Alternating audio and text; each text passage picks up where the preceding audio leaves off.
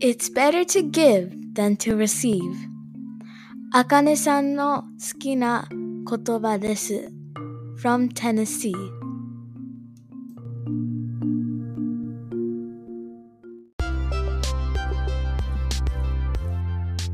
Nurse Terminal Present Nasutami Radio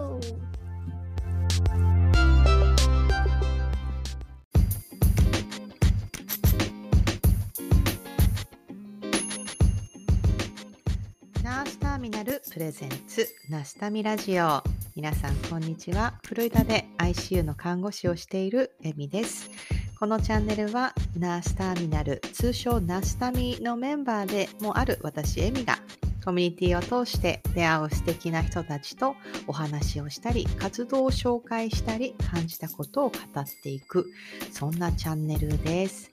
で皆さんお元気でしょうか？えー皆さんはお料理って好きですか、えー私はまあ嫌いじゃないんですけれどもどっちかっていうと誰かに作ってもらったものを美味しいっつって食べる方が好きなタイプで、えーなおかつ私は、えー夜勤をしていて、まあえー子育てをしていてっていう状態でなかなかこうお買い物に行く時間もなければまあ夜勤であの疲れた体でなんか家事をするっていう気力もないことが多かったりしてなんかウーバーとか一応アメリカにもねウーバーってあるんですけど、まあ、そんなんで頼めるものも大したものがなくってなんか結構食事の用意っていうのが子どもたちのねあの食事の、まあ、栄養なんかも考えてちゃんとしたいんですけれどもなんせなかなか両立がううまくできるタイプじゃなくってっていう風な私が行き着いた先が、えーアメリカで結構コロナ以降流行り始めて、まあ、昔の、あのーまあ、ちょっと地元ネタになっちゃうかもしれないんですけど生協なんかでやってたヨシケみたいなメニューを選んであのその材料が家に届いて、まあ、その材料をもとに、えーお料理をするみたいな、まそんなサービスがアメリカでもコロナ以降流行ったんですね。で私はハローフレッシュっていう、まあ、そういうあの会社がありまして、まあ、それで、えーまあ、要はアプリで、えーまあ、週何回何食分配達してほしいのか。でメニューを自分で選んで、まあ、それで、えっ、とあのそのなあの指定した日に材料が届いて、えーとそれを使って、えーお料理をするみたいな、まあ、そんなサービスを、まあ、最近始めたんですね。でなんでそれ始めたかっていうのも、まあ、私がやっぱり家事をサボりたいと。で上の10歳の子供がちょっとお料理に興味を持ってきたっていうのもあっていやこれはじゃあその上の子にご飯担当してもらおうじゃないかと、まあ、そういう策略がありまして、まあ、好きなあのメニューを選んでもらって届いた材料でまあねあの本当写真付きのもう本当ステップバイステップみたいな感じのメニューとえ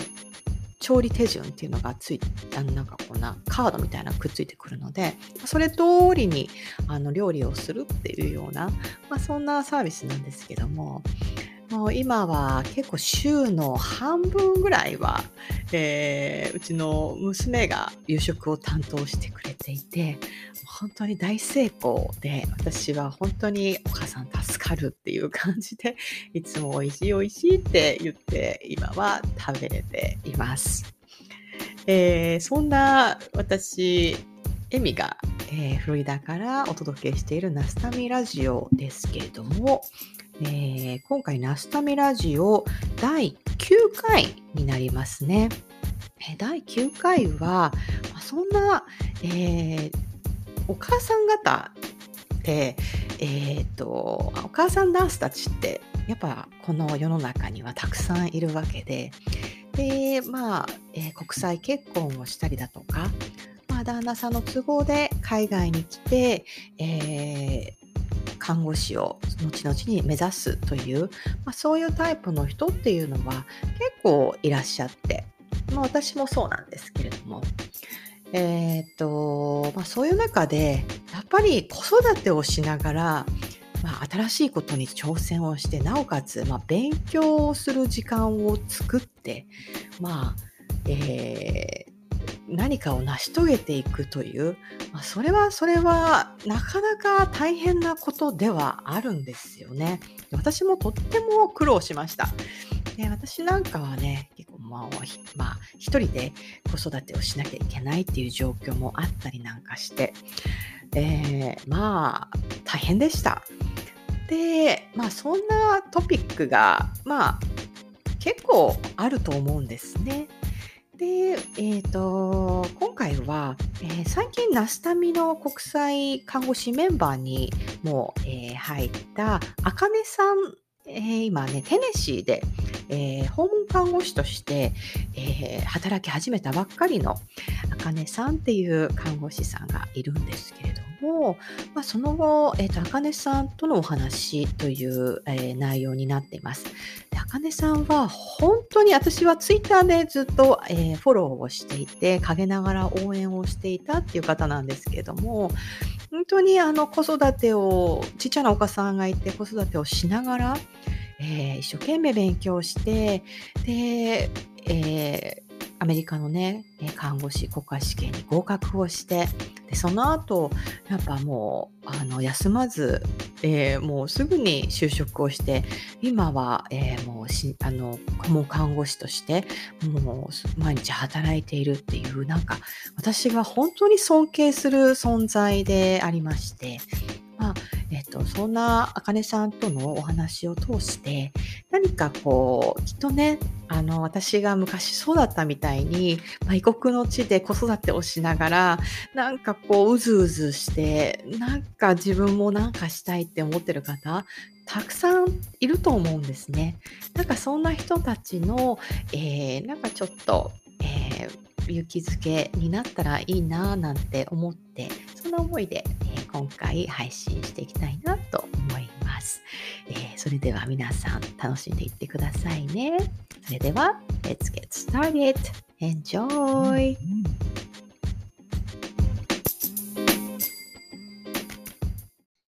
こんばんは。こんばんは。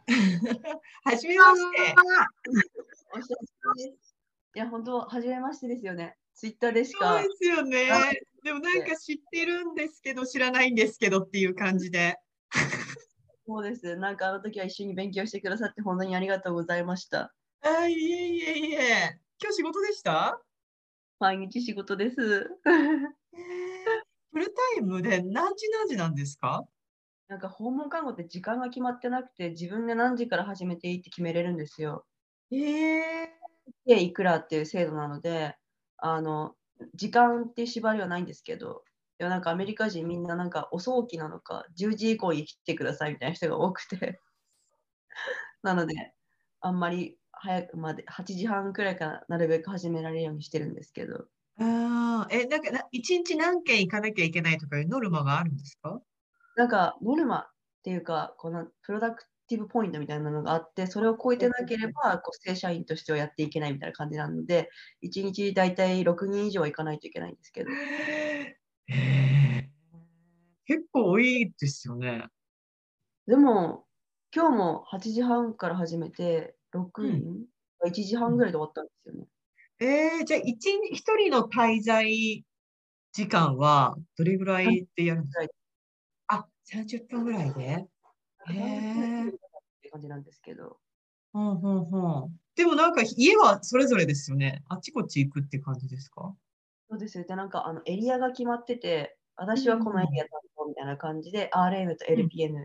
がいて、で、それで、こう RN しかできないことは RN がやって、LPN ができることは LPN がやるみたいな感じなんですよね。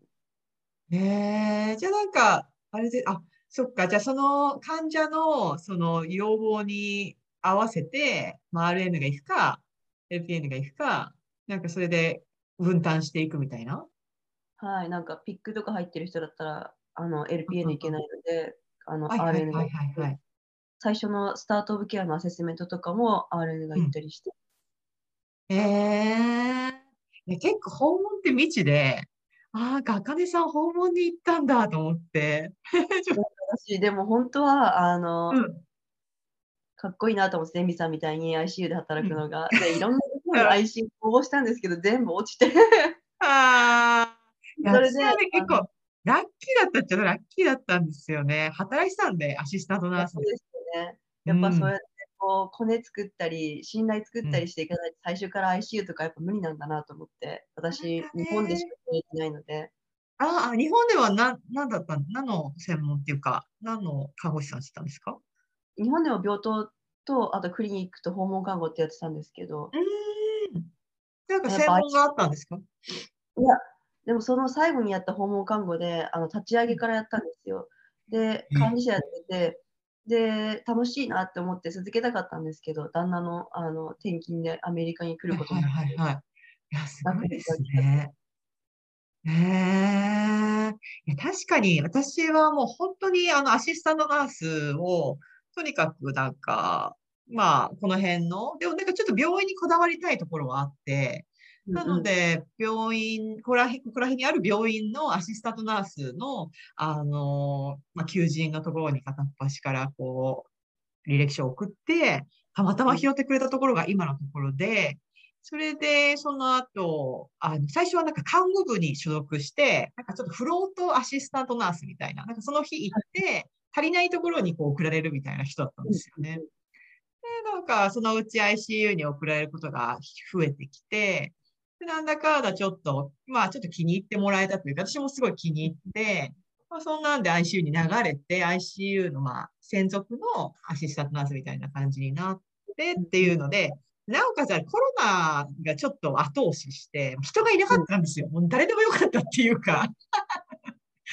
そう。なので、前までは、私が入った頃なんかは、あの、こっちの看学校を卒業している、あの、新卒の人も ICU はすぐには入れなかったんですよね。なので、なんか、一般病棟である程度経験を終えてから、えっと、ICU にまたちょっと応募して、で、トレーニングをクリアしたら入れるみたいな感じだったんですけど、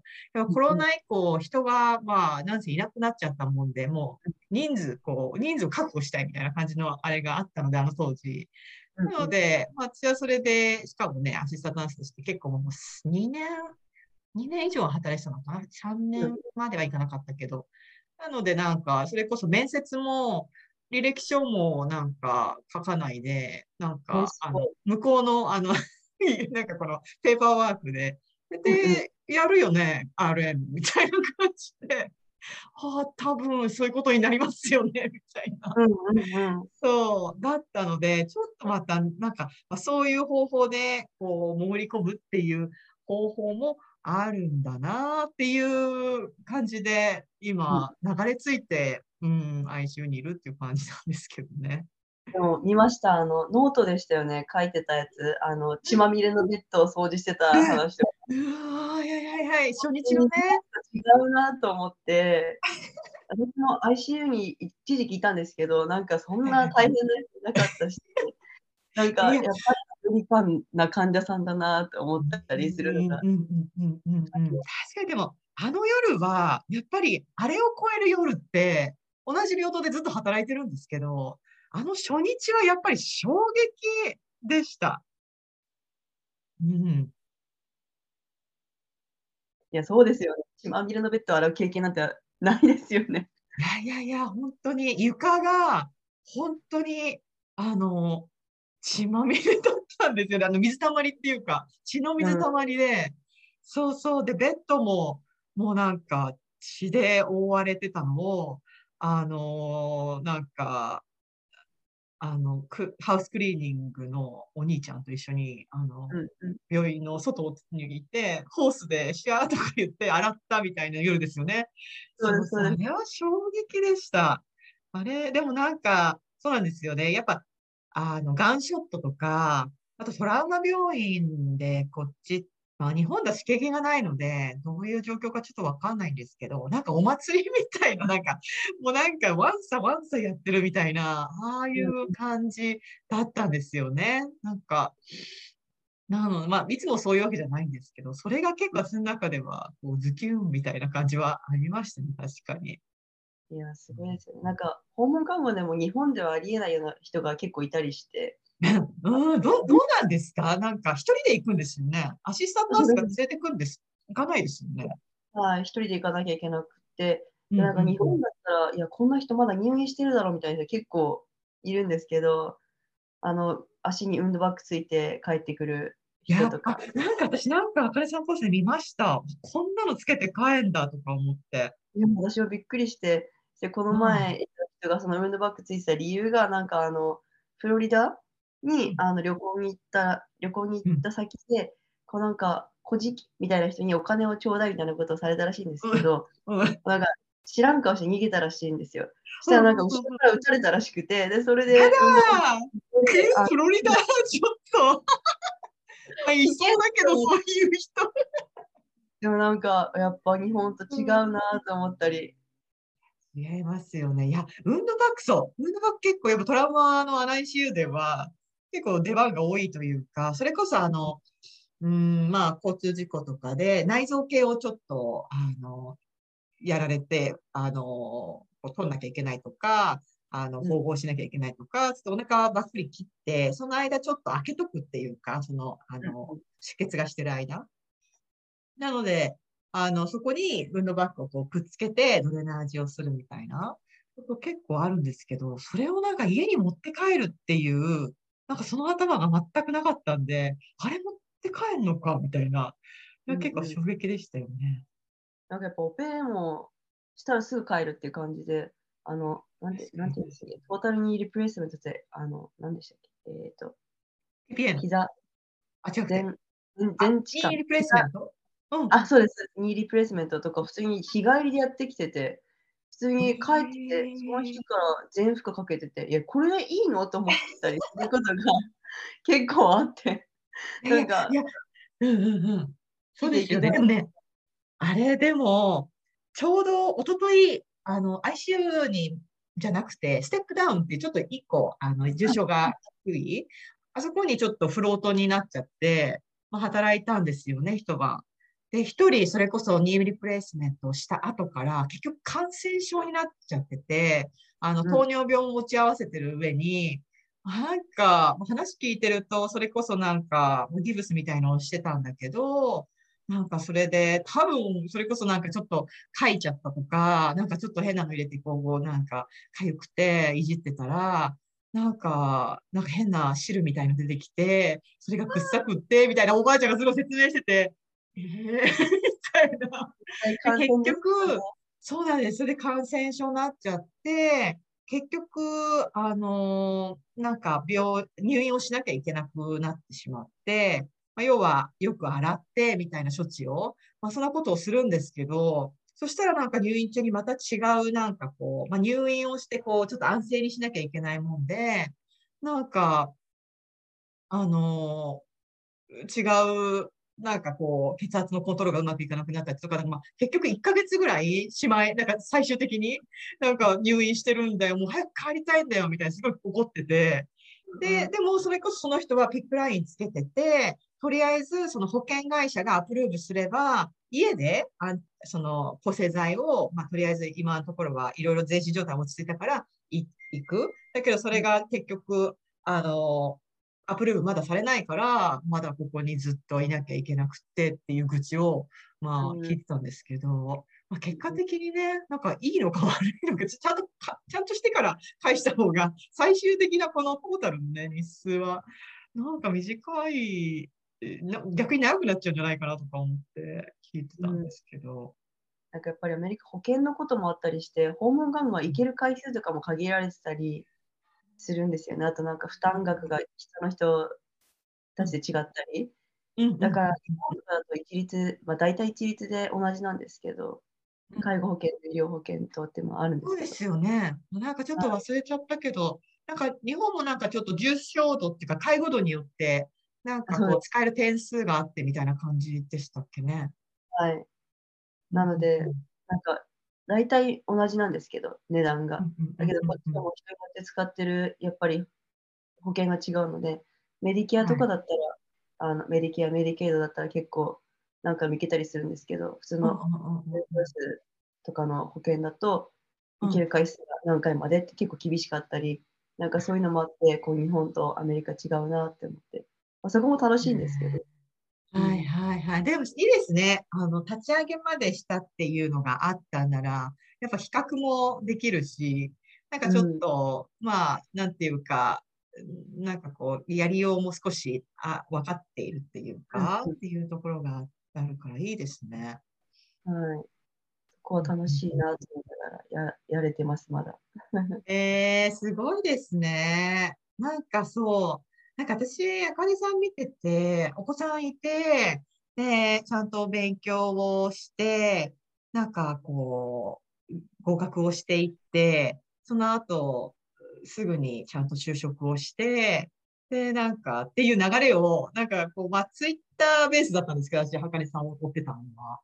なんかこう、成し遂げていくのが、私、私、あの、それこそ、アメリカに来て、あの、妊婦でアメリカに来たんですけど、まあ、出産すぐして、なんかその頭はあったんですけど、看護師、こっちでやりたいな、ぐらいの。でもなんかそこにはなんかなかなか行きつけなかった。なんかその子育ての、なんか、両立もできな、できる、で、まあ、するつもりもなかったのかもしれないですけどうん、なんか、うん。で、なんか、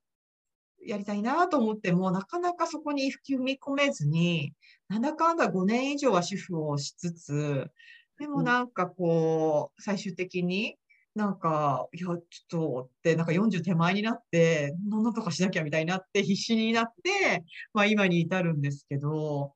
なんか、なんか私がや、やるべきことだったっていうことを、あかねさんはやり遂げているっていうのが、なんか、いや、すごいなと思って、いや、大変ですよね。あの、両立してやっていくっていうのは。なんかあの子供が生まれるまで子育ての大変さを知らなくて、うん。急に入ってからまあちょっと、ちょっとずつやればいいかと思ってたんですけど、うんやっぱ全然進まなくて、で、あのサンダースも買って4年ぐらい置いてあったんですよね。うん。で、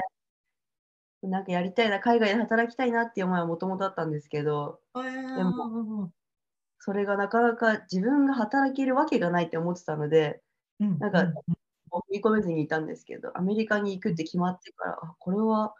本気でやらなきゃいけないのかもしれないと思って、はいはいはいはいはいはいそこからはい。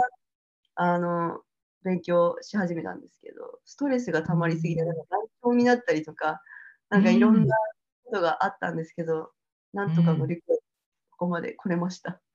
そうですよね。しかも今妊娠中ですよね。そうなんです。あの気づかずに就職しちゃって、就職してからなんか気持ち悪いなと思ったら妊娠してるってことに気づいいて、や、それもすごいな。それこそやっぱ私もなんかしなきゃいけないなと思って、あの上の子が何歳ぐらいだったかな ?1 歳、2歳になるぐらいの時にアシスタントナースの資格は取ったんですよ。でまあそんな難しいものじゃなくて。で、うん。就職しよっかな、しなきゃな、なんて思って、まあ、ちんたら、あの、こう、ことを進めていたら、に二人目ができて、だったので、ああ、ちょっと仕事は無理だよな、みたいなものがあんまり考えなかったんですよね。なので、結局下の子が、まあ、ちょっとしてからまた、あの、アシスタントナースとして働くっていう感じに私はなったので、まあ、結局なんだかんだ、なん数年経っちゃったんですよね。なんかそこをこう、勢いをこう、捨てずにというか、スッとこう言ってる姿が、いや、本当尊敬だなと思って。いやでもなんか私の中で今まで看護師として働いて、なんだろう、うん。自分の欲しいものは自分で変えていこう。だから自立して生き生きていけてたんですけど、アメリカに来てからなんかすごいパラサイトしなきゃいけないのがすごく嫌で、わかる。ー。その必要なものしか買わなかったんですよ。化化粧水も一番安いのとか、うん、なんかうん、なるべくお金をかけないようにとかって、ね。あの旦那はそんな気にしなくていいって言ってたりするんですけど、こうなんかやっぱり1個しか収入の柱がないとなると、家のお金も払わなきゃいけないし、車のお金とかって考えると、なんかやっぱり自分にお金を割くことができなくて、で、苦しくて、いやいやっぱ自立したいと思って、ちょっと早く食いしばって頑張ったんですよね。えらい。いや、えらい。私はね、そういうのをね、一番自分のことが、それが嫌だったのに、結構相手のせいにしてぐじぐじ言ってたなって。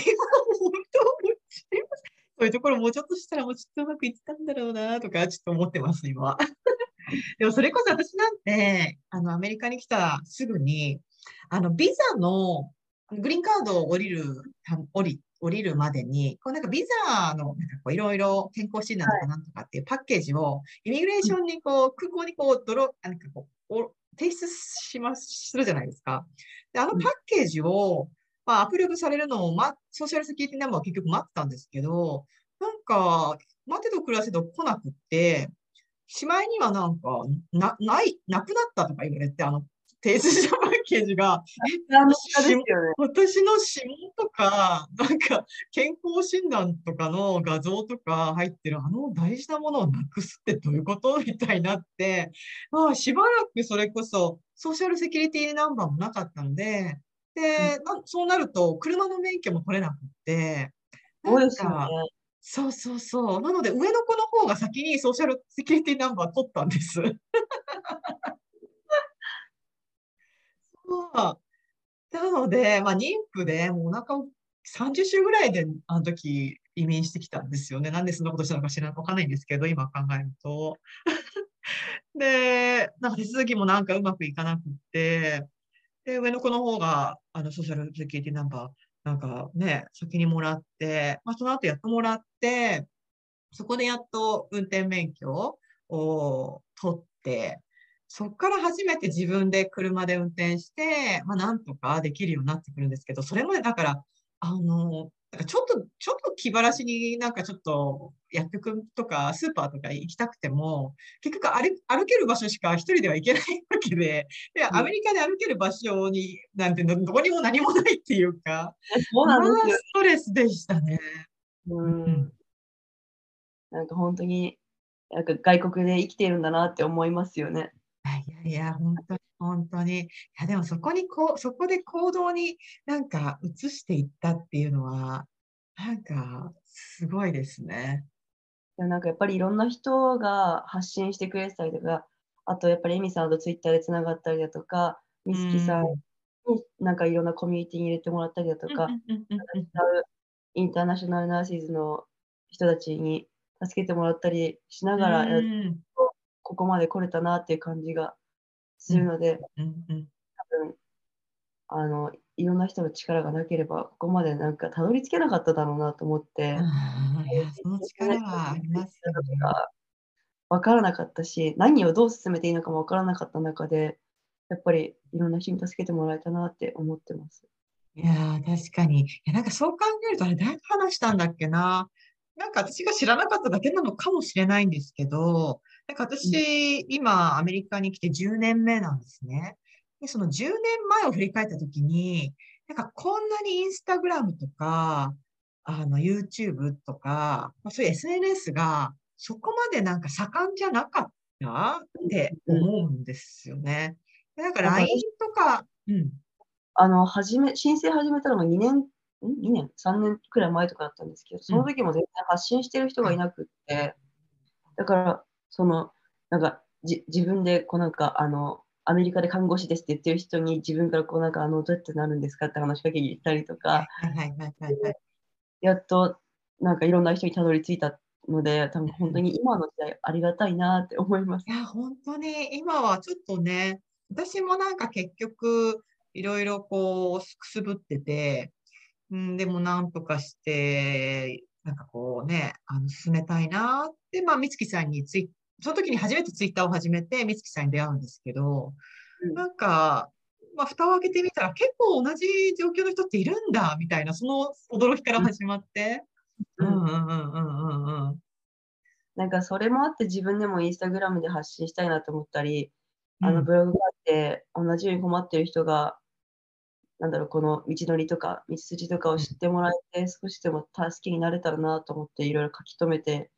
いくようになってたんですけど、いや、そうそう、あかねさんのあのなんかインスタとかもちょっと今回も、あの前からもちょっとちょこちょこ見てましたけど、今回また改めて見たりしてたら、やっぱ SNS の使い方が上手だなっていうか、なんか多分、あの自分の記録っていうつもりもあるんでしょうけど、なんかそこをやっぱり多分み足跡として追っていく人っていうのが、やっぱもう当然いるだろうなっていう感じで。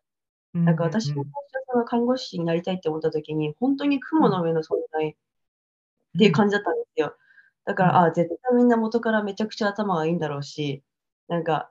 うん。もともとできてたんだなって思ってたんですけど、意外とそうじゃなくて、みんな努力を積み重ねて、あのいろんな、うん。その歴史があってここまで来てるんだってことを、こう私もこう何ヶ月目何ヶ月目っていうところの成績とかも開示しながら、うんあのこんな U ワールド50%でも大丈夫なんだよっていうのをこうやっていけたらなと思って始めうんしてはいたんですよね。いや、わかります。私もなんか過去からこう、遡って見てたら、もう、なんかほぼ同じ道を、あの、辿っていて、そう、精神状態も、そのつぶやいてる内容が、もう、なんかもう同じだったみたいな、なんか、本当になんか、なんか結構目に見えない、あの、こう、なんていうか、成果がよく見えない、やっぱ勉強の内容になってくるんで、なんか私もあの、ツイッターを始めて、まあ、まずは最初に繋がった人がいて、まあ、ありがたいな、から始まって、今度も本腰を入れてターゲットが NFLEX 合格っていうところになったときに、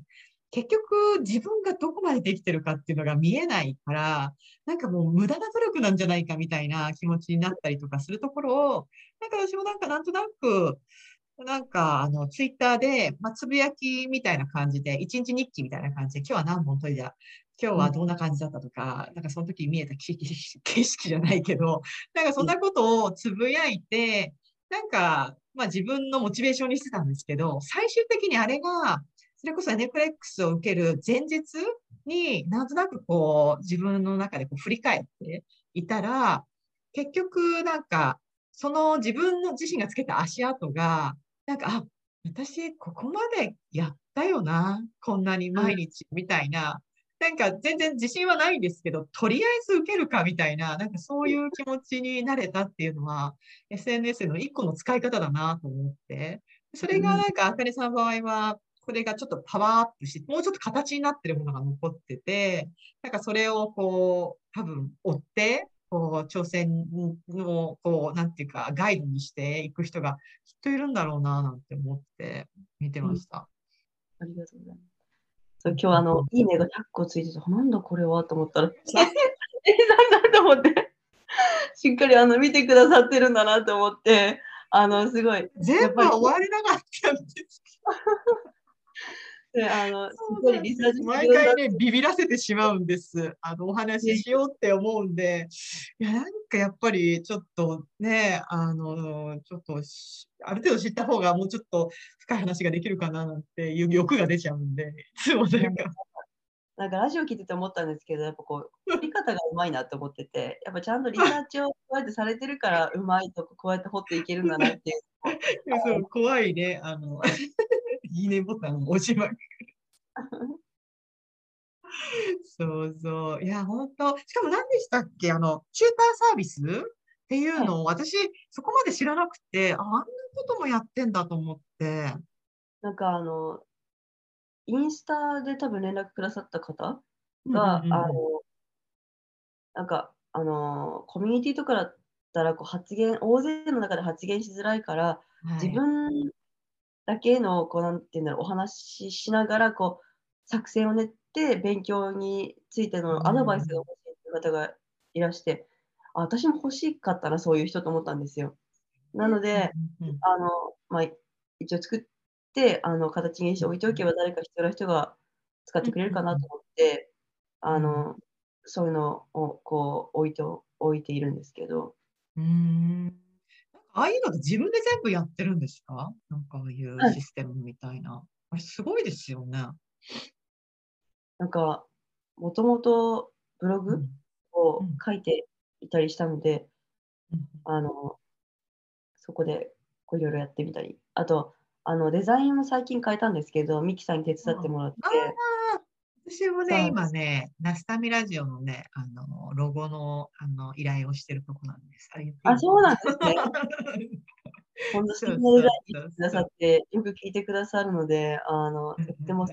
いや、本当に。うんねうん。ええやっぱなんか、あれですか？こう、利用している人が今いたりするんですか？そのチューター制度みたいな。今はいないですね。なんかそっち、なんか他にも、あの、その、NCLEX の勉強中にどうしてもこのなんかあの、なんていうんですかね、えっ、と、自分で稼ぎたいっていう思いが強くなり、うん。いろんなことをしたんですよ。あの、でそれで今、あの、SNS の運用代行とか、あの、うん。日本の、えっと、クリニックとかの、あの、インスタの運用代行とかをやってたりもしうん。うん。なんか、うんいるので、あうんの、うんそっちまで手が出せてなくて、へえ、すごいですね。バイタリティがすごいっていうか、なんか多分引き出しが多いっていうか、うん、なんですね。そこで気づいたんですよ。なんかこう NCLEX の勉強してるときに同じようにこうなんか、旦那にパラサイトしたくないっていう人が結構いたり、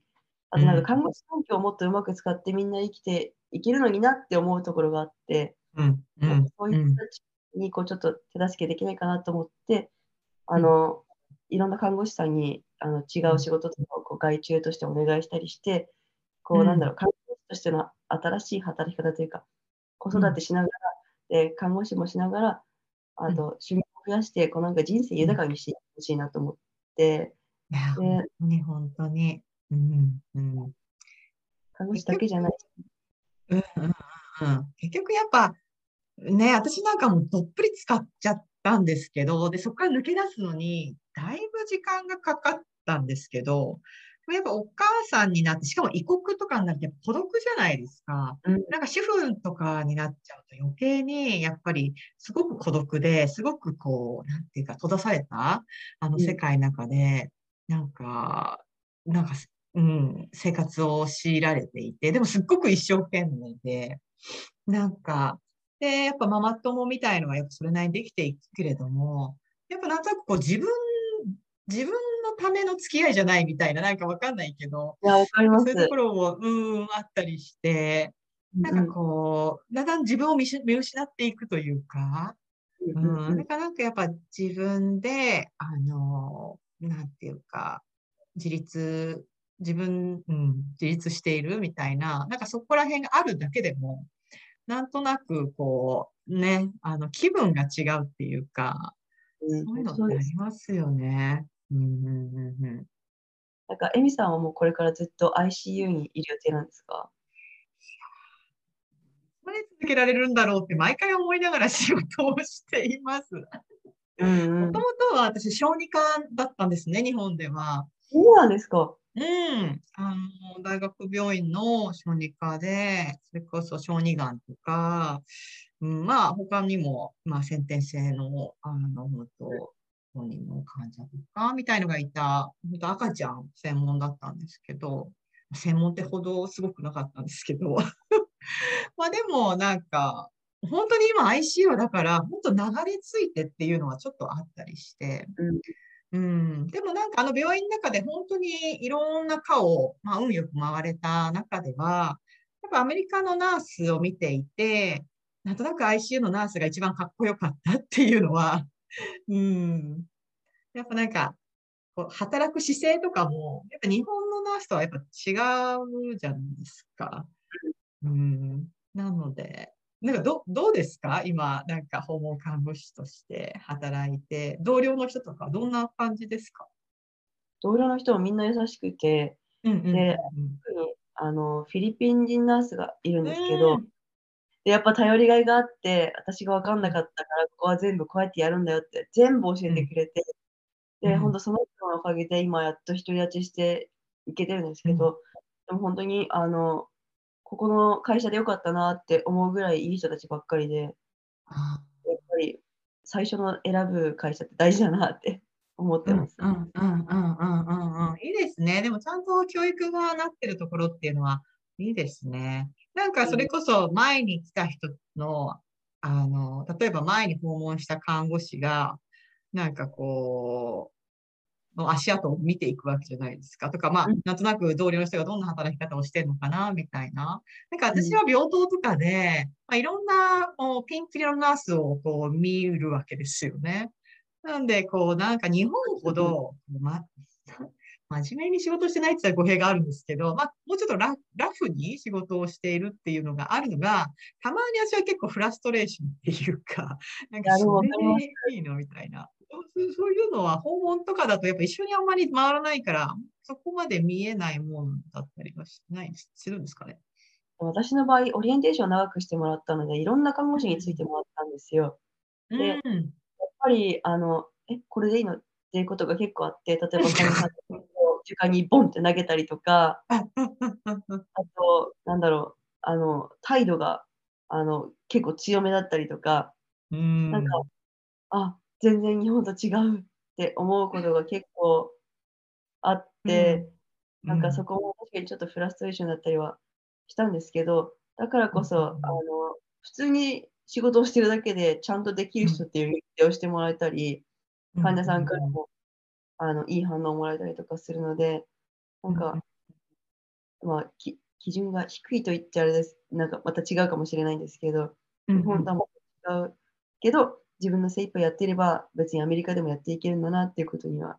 なんかちょっと気づいたなって気がします。うん。やっぱなんとなくやっぱ日本の看護のポテンシャルの高さみたいのはちょっと感じちゃったりしますよね。そういうあの同僚の姿。うん。うん。でもやっぱり、あの、英語が第二言語なので、電話でコミュニケーション取ることも多くて、前あの通じなくって、もう患者さんに激怒されて、電話のところでもうすごい F ワード連発されて、あーって泣きながらもう切って、あの上司に電話したっていう事件があって、でもなんか、そんなこともありながら、まあ、生きているんだなと思って、頑張っているんですけど、エミさんもありどこいや、どこに行ってもありますよ。私はなんかね、病棟にいると、そういう意味では、あの、周りに誰かがいるので、うんもう本当に何言ってるか分かんないなと思ったら、ちょっとお待ちくださいって言って、ごめん、なんて言ってるかお聞いてくれるっていうことはいいまだにありますもん。なん本か聞き取れなくて、どうしても。で、やっぱ聞き取れないのはもうしょうがないんで、ごめん、何言ってるか分かんないって正直に言って、とかうん。あと ICU のいいところは、あれなんですよね。あの、あの、病棟に、あの、基本的に、あの、ナースプラクティショナーがいてくれる、あの、常駐していたりするので、もうなんか、やっぱ電話と面と向かっての話すコミュニケーションとでは全然違うので、まあそれはやっぱ助かるっていうか、なんか結構他の病棟とかに行くとね、ちょっと患者さんこれまずいなと思った。ら電話でやっぱ様子を伝えてオーダーを取って自分でオーダー入れたりとかしなきゃいけなくて。うん。だからやっぱ、うん、訪問なんてはね、一人で対応しなきゃいけないので、もし緊急の時とかね、結構大変ですよね。うん、なんかあの特に CGFNS にし信じられないほど電話かける機会があったので、多分そこでも鍛えてたなと思って、確かに、なんか確かに、確かに。練習大事だなって思いました。うんうんうん、やっぱそこら辺のなんか図太さっていうか、あの、はね、訓訓練されていくというか、そうじゃないと生きていけないっていうのはありますよね。アメリカの看護師っていうのは。うんはいうんなんかあれですか、訪問看護をこれからも続けてしばらくはいる、いく感じなんですかね？なんかやっぱり訪問が好きで、1対1で患者さんやっぱり好きなん確ですよ。かに。うんうんうんちょっと病院にいる患者さんの状態は分かんないんですけど、やっぱりお家にいるとみんな、あなんて言うんだろう、リラックスしているというか、本来の患者さんの姿あーよね。うん。確か病院だに。ったらちょっとピリピリしてたりする患者さんも、お家だったらこう少し、なんていうんだろう、その人らしさが出てたりとか、はい。で、なんだろう、その人のす生活がこう家の中にいるから見えるわけですよ。あ、灯油なのに、あの、こんなもの食べてるなとか、じゃあこんな風に注意していくかなとか、うん。心不全なのにこんなもの食べてるけどどうしていったらいいのかなって、なんかちょっとずつしたうん。少しずつの関わりうん。が大事だったりするので、そういうなんか生活の破片をこう集めながら、こう情報を取ってアセスメントするうん。ので、うん。うん。うん。うん。って思います。でも、なんとなくやっぱ長い付き合いになっていくんですかね。やっぱりアメリカの訪問看護も患者さんとは。そうですね。あの、結構、うんと、総処置、うんと、ウンドケアが多いんですけど、やっぱり治るのが遅くてみんな、あの、DM のコントロールがつかなかったりっていう人が結構多いので、長い人も結構いるので、付き合いは長いですね。ええまあ、それもいいですね。ICU なんてやっぱなかなか、うん、そんなに、あの、おなんかね、あの長い付き合いにはなかなかならない人の方が多いので、うん、なんかこう、パパって、あの、何かが急変が起きたって時とかに対応できる、そういうかっこいいナースにも憧れがあるんですよ。なんかアメリカっぽいじゃないですか。確かにね、そういうの好きですよね。こっちのあのナースたちは。特に、あの、本当になんかちょっと騒がしいというか、あの、あんまりなんか、結構、どんな患者にも、あの、なんかこう、助けてほしい場面ってあるんだけど、なんか結構、あの、具合悪い患者じゃないとみんな助けに来ないみたいな、なんか、なんか、お祭り好きみたいな、なんか、感じは、こっちの ICU ナースは結構あって、それはどうなんだろうって思っちゃうんですけど。うんアメリカっぽいですね。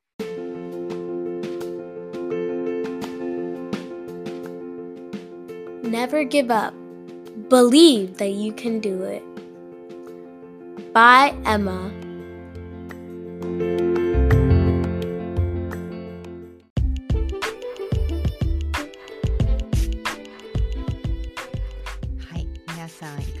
たでしょうか。うーん、なんていうか人生ね、長くなればなるほど、いろんなことが身の回りに起こってくるわけで、想像もしなかったことに出くわしたりするもんなんですよね。本当に国際結婚一つとっても、まあ本当ね、ついてきた旦那さんが、例えばリストラに突然会ってしまって路頭に迷うかもしれないとか、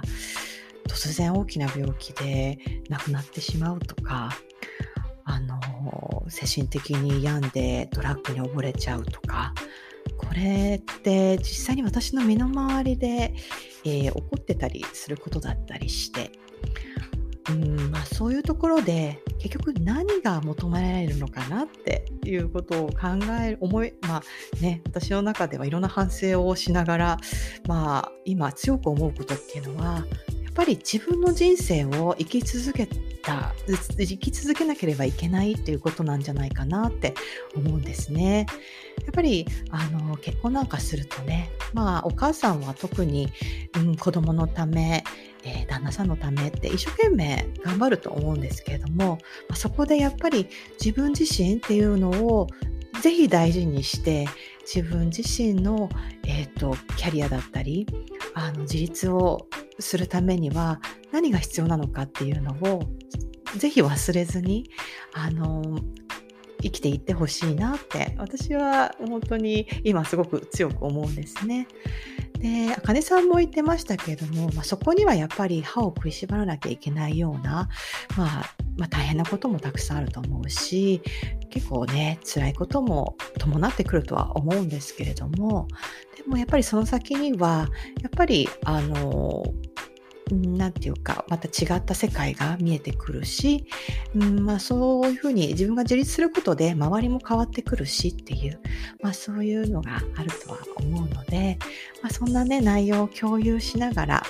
えーこの世界中にいる、えー頑張るお母さんたちにエールを送りたいなっていう形でその思いを込め込めて本日の、えーナスタミラジオは終わりにしたいと思います。それでは皆さん次回まで元気に過ごしてくださいね。それでは See you next time. Bye!